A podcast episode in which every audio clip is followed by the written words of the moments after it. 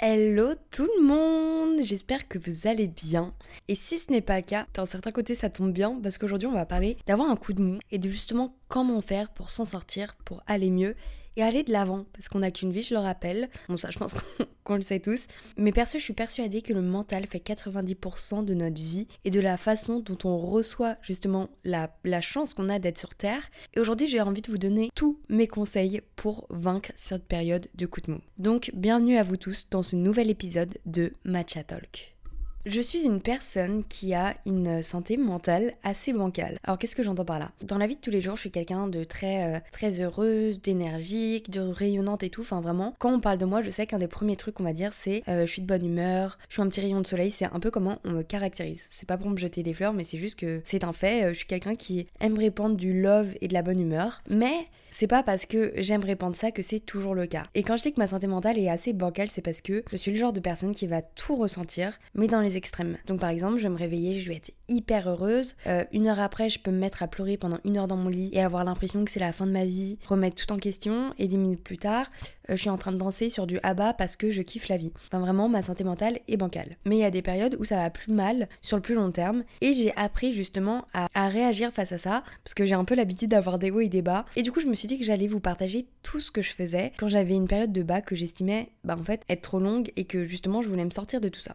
Alors déjà, le coup de mou, qu'est-ce que c'est? Euh, Je vais vous faire un peu une définition simple, même si je pense qu'on sait tous ce que c'est. Le coup de mou, ça va être une, sorte de baisse d'énergie passagère, ou alors une augmentation soudaine de la sensation de fatigue, et ça va durer sur un, moment un peu plus long. Il y a différents symptômes face à ça. Il va y avoir la fatigue, l'envie de dormir, les troubles de la concentration, euh, tu sens que ton corps est faible, que tes muscles sont fébriles. Tu as aussi la difficulté à vraiment partager des moments de qualité avec les gens, parce que ta façon de t'exprimer clairement va être totalement biaisée, et tu vas surtout manquer énormément de motivation. Donc voilà, je pense qu'on a tous fait face à ça et aujourd'hui je vais vous partager ce que je fais quand c'est mon cas et que ça arrive.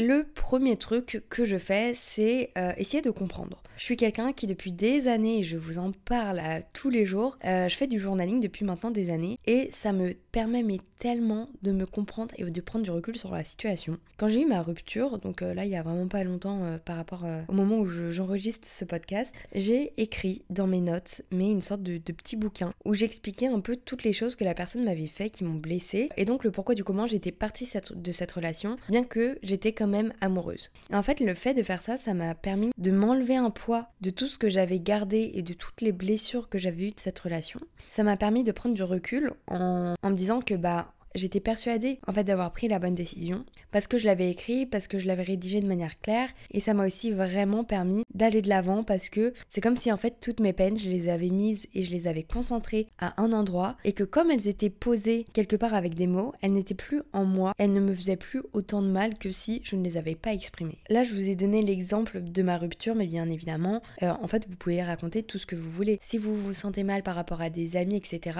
Vous pouvez l'écrire. Le plus important en fait c'est pas la cause ou la raison de votre coup de mousse, c'est le fait d'extérioriser et de laisser le mal à un endroit autre que votre corps, que votre cœur et votre esprit. Donc ça c'est vraiment le, conseil numéro 1 que je peux vous donner. Ensuite je sais que euh, quand je vais mal, je vais avoir tendance à manger mes émotions. Donc je vais manger énormément et en plus très mal. Enfin je veux dire, quand t'as le cœur brisé, avoir une petite salade devant toi, c'est pas le truc le plus réconfortant. Je pense qu'on peut se l'avouer. Sauf que je me rends compte que euh, plus je mange mal et plus je mange hyper sucré, hyper salé, hyper gras, plus je vais me sentir mal. Et j'ai essayé un peu de, comprendre le pourquoi du comment. Mais en fait, c'est tout simple. Les repas vraiment copieux vont systématiquement être suivis d'une période euh, de fatigue soudaine. Sauf que euh, si t'es déjà mal, fatigué, en manque de motivation, et qu'en plus tu infliges à ton corps un effort immense euh, d'une digestion qui, qui, est pas saine en fait pour ton corps, bah là ton corps il va te dire ma belle, enfin tu te fais plus de mal qu'autre chose. Donc la clé c'est tout simplement de privilégier des aliments sains, des aliments qui vont vous faire du bien, donc du,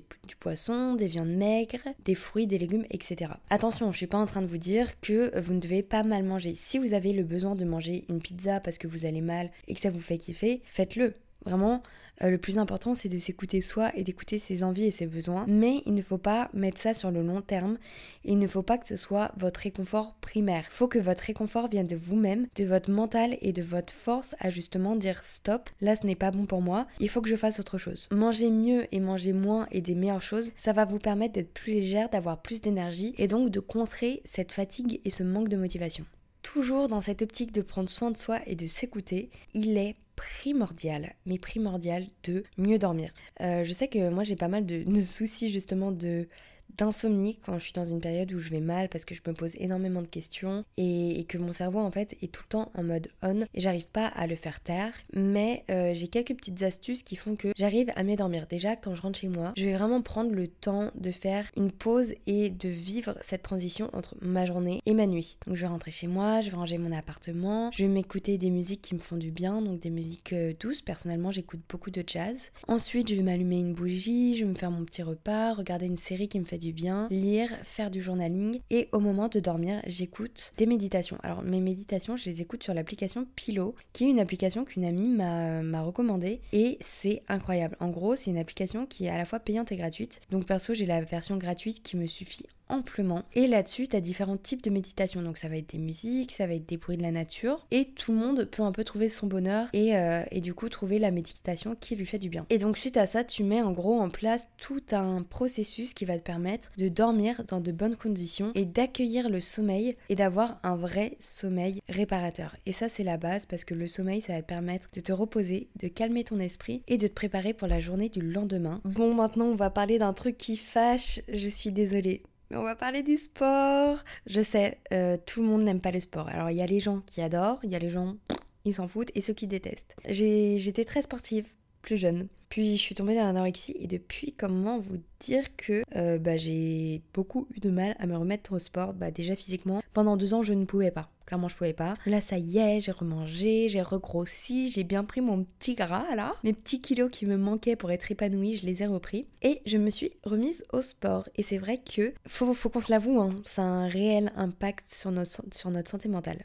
Euh, déjà, le fait de passer beaucoup de temps au bureau ou assis dans une même pièce, bah, en fait, c'est démotivant. T'es là, t'es enfermé, ça te fait pas du bien. Ton corps, il est pas en mouvement. Or, on le sait tous, le sport, c'est primordial. Avoir une activité euh, physique et régulière, on connaît toutes euh, et tous cette pub et ça a tellement de bienfaits. Déjà pour la circulation sanguine, ensuite pour t'apporter de l'oxygène et des nutriments aux muscles. Et tout ça en fait va faire que tu vas avoir plus d'énergie. Donc c'est primordial. Je sais que tout le monde déjà n'a pas les moyens pour se payer un abonnement à la salle de sport. Personnellement moi j'en paye un à Basic Fit, c'est genre 25 euros par mois. Mais j'ai grave conscience que 25 euros c'est 25 euros et que tout le monde ne peut pas se l'offrir. Par contre on peut tous aller se balader. Ça euh, voilà, vous n'avez pas d'excuses. Donc moi ce que je te conseille c'est de te mettre au sport, pas forcément du cardio intensif et tout, juste balade toi une heure par jour ou une demi-heure, ou alors regarde une vidéo de Sissimua, Chloe Ting euh, sur YouTube, essaye de faire ça chez toi, mais essaye de t'y mettre parce que en plus de ça, en plus des bienfaits au niveau de l'oxygène, etc., ça va te, te réduire en fait toute ta dose de stress et ça va te permettre de fatiguer ton corps et donc le soir de mieux dormir. Maintenant, on va aborder le point de l'hyperstimulation, de la surproductivité et euh, des attentes trop nocives qu'on peut avoir envers nous-mêmes. Euh, on est vraiment dans une société où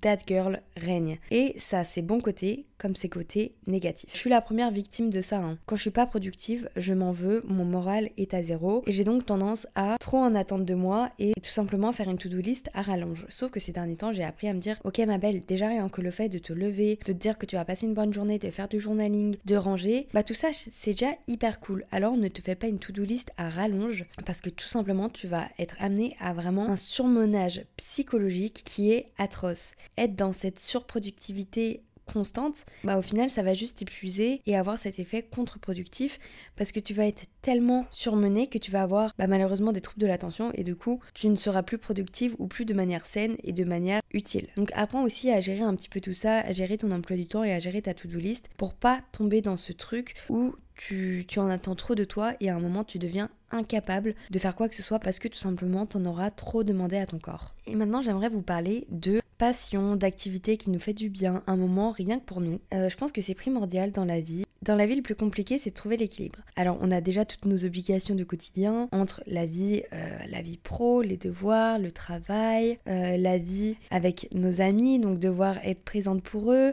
ensuite être présente pour nous. Ensuite, si on est en couple, il y, a en plus ce truc de gérer une relation, d'être là pour l'autre. Il faut aussi prendre soin de soi. Il y a tous les tracas du quotidien, se préparer, faire la machine, faire à manger, faire course, enfin bref. On est tout le temps un peu dans ce cercle vicieux où on a tellement de choses à faire et à gérer qu'on en oublie l'essentiel qui est de profiter de la vie. Donc moi j'aimerais que par semaine, tu te prennes au moins un jour où tu fasses une activité qui attise ta curiosité, ta curiosité saine et ta curiosité qui va vraiment te nourrir. Alors ça peut être, je sais pas, euh, t'adores les films, bah chaque semaine tu vas te prendre vraiment un moment pour regarder ce film que t'as trop envie de regarder depuis des mois mais que t'as pas pris le temps de faire. Ou alors chaque jour tu vas prendre 10 euh, minutes ou une demi-heure pour lire un petit peu. Mais il faut vraiment que dans ta routine tu prennes un moment de pause où tu es tout simplement présente pour toi et pour faire une activité qui te fait du bien et qui te permet de vraiment couper court à tout le stress que tu peux recevoir en dehors de tout ça. Si malgré mes conseils, vous avez toujours du mal à, euh, bah, prendre ce temps pour vous, et si vous sentez que ce coup de mou continue, euh, n'hésitez pas à demander de l'aide parce que des fois euh, c'est compliqué, on peut faire face vraiment à une période qui nous semble insurmontable parce qu'on a tout simplement plus assez d'énergie pour euh, donner de notre personne, même si c'est pour donner à nous-mêmes. Des fois demander de l'aide, ça va être la seule solution et la seule issue pour se retrouver et pour se faire du bien. Il faut vraiment arrêter d'avoir honte de demander de l'aide, c'est totalement ok. Et si les psys existent, c'est tout simplement parce qu'il y a un besoin, un besoin de la société, un besoin humain où on n'est pas capable des fois de gérer telle ou telle situation et on a besoin de cette écoute ou alors de cette approche ou de cette prise de recul qui vient de quelqu'un d'autre parce que nous on est tellement dans la situation à le vivre à 100% qu'on n'est pas capable des fois d'ouvrir les yeux et de prendre du recul. Alors encore une fois, je sais que le psy ça coûte extrêmement cher, mais là j'ai plusieurs solutions euh, à vous proposer et d'ailleurs j'ai moi-même eu recours à ça. Euh, je sais que pour, la, pour les adolescents, ou du moins je crois que c'est jusqu'à 18 ans, voire les 25 ans si vraiment on parle d'un cas extrême, mais il y a la maison des jeunes qui est en fait un euh, mis en place par l'État où tu les appelles, donc tu as un numéro, hein, c'est tout simple, tu vas sur internet et tu tapes maison des jeunes, soutien psychologique numéro et tu les appelles et en fait ça va être des psys, des médecins, etc. qui vont se porter, comment dire, qui vont se porter volontaires pour t'aiguiller et euh, ça va être tout simplement des psys qui vont te soutenir. Alors attention, il faut savoir que vraiment la prise de rendez-vous et pour être pris en charge, c'est long tout simplement parce que c'est gratuit donc tu ne vas pas payer donc c'est vraiment sur, euh, eux, c'est vraiment cet aspect bénévolat avec la volonté d'aider. Donc forcément, tu vas pas avoir euh, directement un rendez-vous la semaine prochaine, mais c'est toujours hyper important de savoir que tu as ça qui est mis en place par l'État parce qu'on n'en parle pas assez. Hein. L'État, on a bien conscience de tout ce qu'on doit payer, mais alors tout ce qu'il fait pour nous, ça c'est très compliqué à trouver. Et je sais aussi qu'il y a euh, plusieurs séances de psy qui vont être remboursées par l'État. Et, euh, et, pour ça, il faut aller sur Doctolib et voir en fait quel psy est partenaire avec ce programme. Encore une fois, tu tapes sur internet euh, programme psychologique suivi, euh, programme avec l'État, et en fait, tu vas tomber sur un site internet qui va te répertorier un petit peu le processus de comment être amené à trouver ce psy et donc de ne pas payer. Moi, j'avais fait ça, et en gros, tu dois d'abord passer par ton médecin et lui expliquer la situation, le pourquoi du comment tu veux voir un psy, et ensuite, il va te, faire une ordonnance. Et euh, suite à ça, tu vas du coup appeler le psy, lui expliquer en amont que tu viens via ce programme et avec cette ordonnance pour que vraiment euh, sur le moment il te demande pas de l'argent, il te soit pas comme un con en mode bah en fait euh, les gars je n'ai pas d'argent et c'est pas le but. Justement j'ai fait des efforts pour demander de l'aide et avoir les bénéfices de ce programme donc bah t'as pas à payer. Il n'est pas honte aussi de demander de l'aide de manière gratuite. Hein. Si l'État il met ça en place c'est bien sûr pour l'utiliser. Donc voilà un petit peu tout ce que je peux vous donner comme, euh, comme astuce et j'espère que ça vous fera du bien. Après, je sais que dans la vie de tous les jours, on est amené à beaucoup être trop sur notre téléphone et euh, j'aimerais faire un épisode sur tout ce que je fais moi pour que mon téléphone euh, ne devienne pas mon ennemi mais quelque chose qui me motive. Donc par exemple, ça va être faire un fond d'écran avec des photos qui me motivent ou me faire des playlists avec des musiques positives ou alors dans mon Spotify enregistrer des musiques qui me font du bien. Enfin, tu vois, genre plein de trucs comme ça. Et voilà, donc je pense qu'on pourra faire euh, un épisode sur ça, sur vraiment comment faire de notre téléphone, de notre ordinateur, quelque chose de positif dans lequel on puisse de l'énergie et justement on ne s'épuise pas parce que bah on le sait tous, hein, euh, on est abonné à des comptes où les nanas sont trop belles. Euh, enfin bref, on n'arrête pas de se comparer et je suis la première victime de ça étant donné que mon métier c'est mon téléphone et mon ordi. Croyez-moi que j'ai mis en place plein de trucs pour ne plus avoir peur d'être sur mon téléphone, mais le prendre avec beaucoup de recul et apprécier en fait mon téléphone. Bon voilà, j'espère que ce petit épisode vous a fait du bien. Moi j'ai trop hâte, je vais aller le monter tout à l'heure en me posant au café et boire mon matcha, même si écoutez, là j'ai aussi mon verre de matcha. Je sais pas si vous entendez bien. D'ailleurs je bois un petit coup. Mmh. Oh là là, qu'est-ce que j'aime le matcha, c'est abusé. Enfin bon, bref, je vous fais plein de gros bisous. N'hésitez pas à me rejoindre sur Instagram pour qu'on parle un petit peu de tout ça. Mon Instagram, c'est la princesse Lily. Et j'ai aussi YouTube et TikTok si jamais. Je vous souhaite une très belle fin de journée ou alors un très bon matin ou un bel après-midi ou un beau repas. Bah, ça dépend en fait de ce qui est prévu pour vous. Et euh, je vous fais plein de gros bisous. Je vous envoie plein de love, plein de bonne humeur et plein d'énergie. Prenez soin de vous. Je vous aime fort et je crois en vous. Si vous ne croyez pas en vous, croyez-moi que ici à Paris, il y a la petite Lily qui espère que vous allez bien et qui espère que vous allez réussir à prendre conscience de votre valeur. Je vous embrasse fort et on se retrouve très vite pour un nouvel épisode de podcast. Bisous bisous Et je vous aime fort, n'oubliez pas.